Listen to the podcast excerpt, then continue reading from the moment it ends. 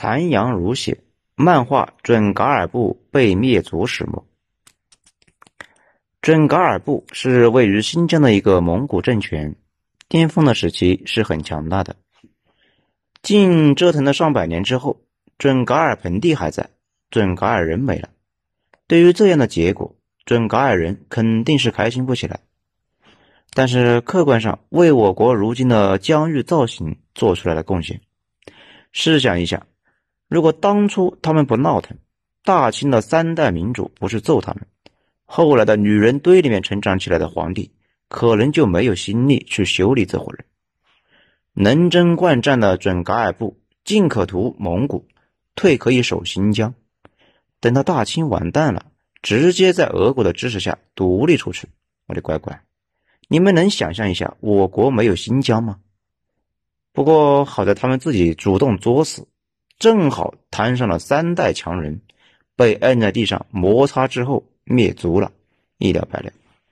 在讲准噶尔之前，我们先讲清楚一个常识：游牧民族，比如匈奴、突厥这些我们耳熟能详的北亚战斗民族，并不是纯种的突厥人或者是纯种的匈奴人，而是一个叫匈奴的部落，非常能打。打服了几个刺头，有了那一种说杀你全家就杀你全家的那种信用之后，其他没他厉害的部落都觉得惹不起，只好说：“大哥，您说了算，今后您干啥，我们都一起去。”这就宣誓效忠了。所以，在古代，所有崛起的游牧部落都是围绕在一个核心部落周围的联盟。如果这个核心部落能够带领大家屡战屡胜，这个联盟的凝聚力就会非常强。但是如果连续战败，人心就会散了，队伍不好带，就会有人起来反抗，内部矛盾加深，直到某一天彻底崩溃。如果是联盟中某个家族站出来挑战，结果可能是分裂，比如南匈奴、北匈奴。东突厥、西突厥，类似华山派中的气宗跟剑宗，也有可能所有的小弟都不服了。那这种情况就是散沙式的一个崩溃。事实上，古代所有的游牧部落，比如匈奴，比如突厥，并不是被灭了，而是战败之后联盟崩溃，各支小部落散到历史的尘埃里面去了。这种大型部落联盟。有一个特点，就是需要持续的对外打劫进攻，才能够维持内部的凝聚力，而且得打胜仗，不然随时可能就会崩溃。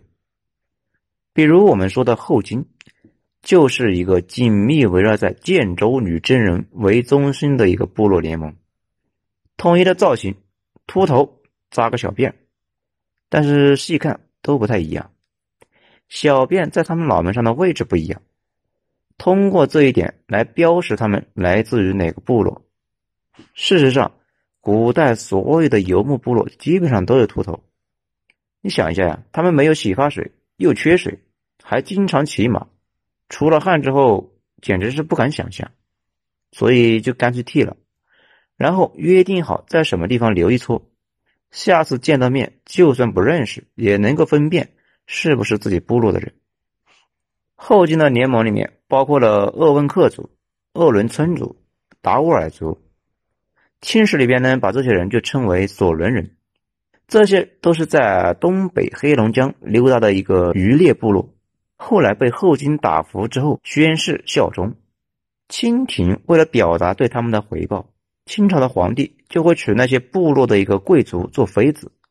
这也就理解了为什么清朝的妃子普遍长得也不太好看。比如给溥仪戴绿帽子的那个婉容，他就是达斡尔人。后来后金击败了东蒙古，东蒙古各部也加入了这个幸福温暖的原始社会主义大家庭。那个孝庄皇后就是蒙古人，满蒙一家就这么来的。因为上层联姻了，又打又拉的，自然就有效果加成。这些部落跟着建州人南征北战。比如我们刚才说的索伦人，就追随大清从黑龙江去新疆作战。你们可想一想，这个距离有多远。再举一个例子，加深下理解。慈禧太后，她是属于叶赫那拉氏，他们的祖上是住在叶赫城的一帮野人。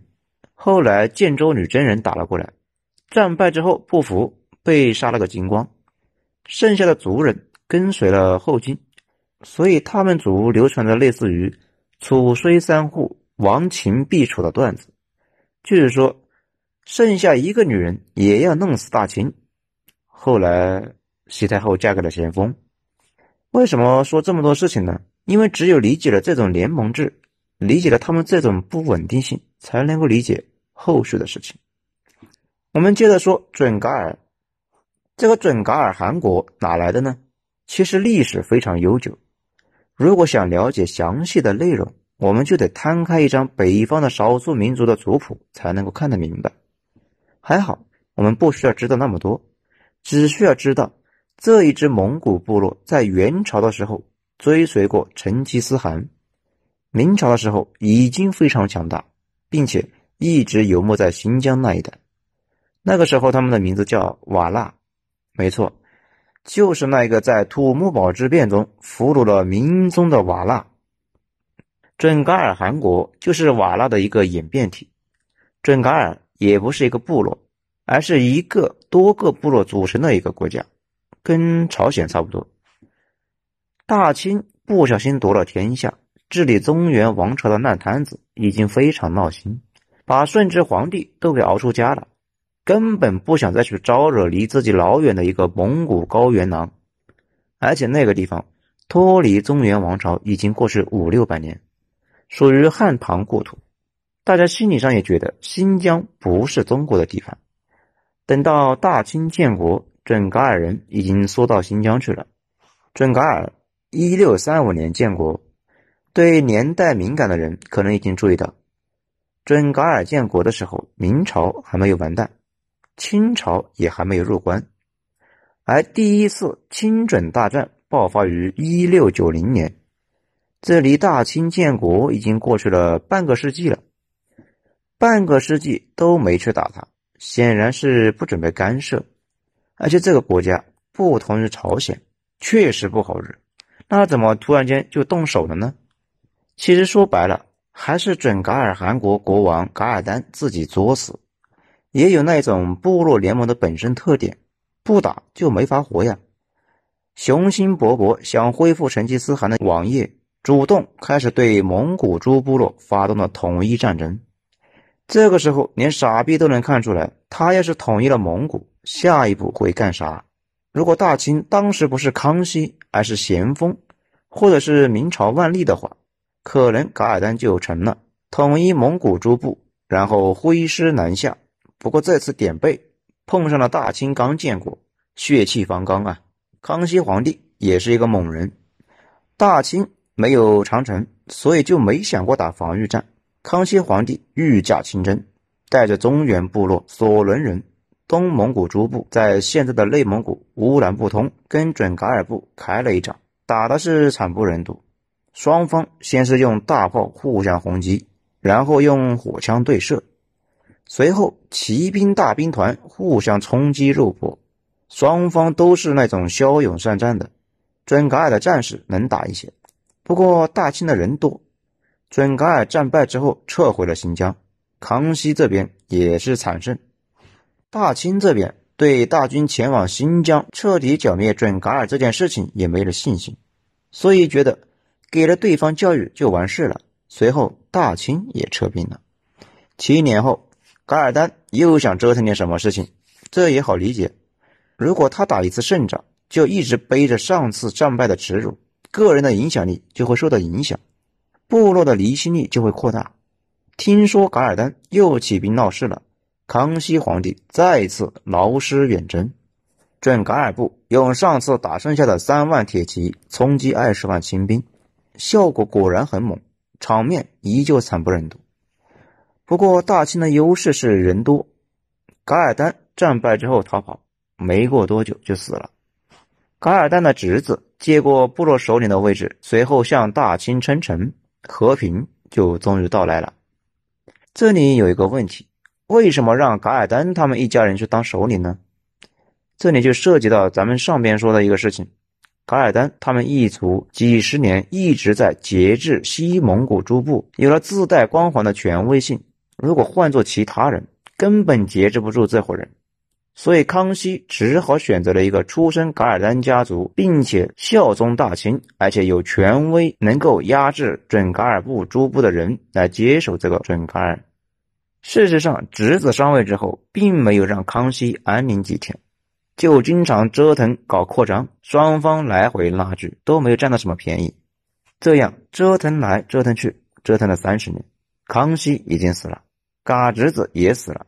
新继位的嘎侄子的儿子噶尔丹策林，这个策林是一个野心家，整军备战，到处扩张领土，道理和之前是一样的，依旧是我开头说的那件事情。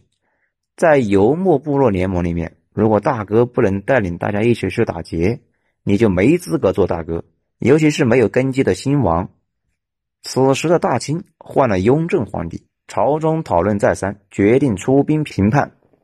没想到清军的高级将领指挥失当，在一个叫博通河的地方遭遇伏击，全军覆没。策林追杀清兵的时候，又被反包围了一次，相当于说是互有胜败，都打不动了。清廷此时也是灰头土脸，朝中的主和派占据了上风，觉得没必要继续在那个破地方流血。既然双方都不想打了，于是开始谈和。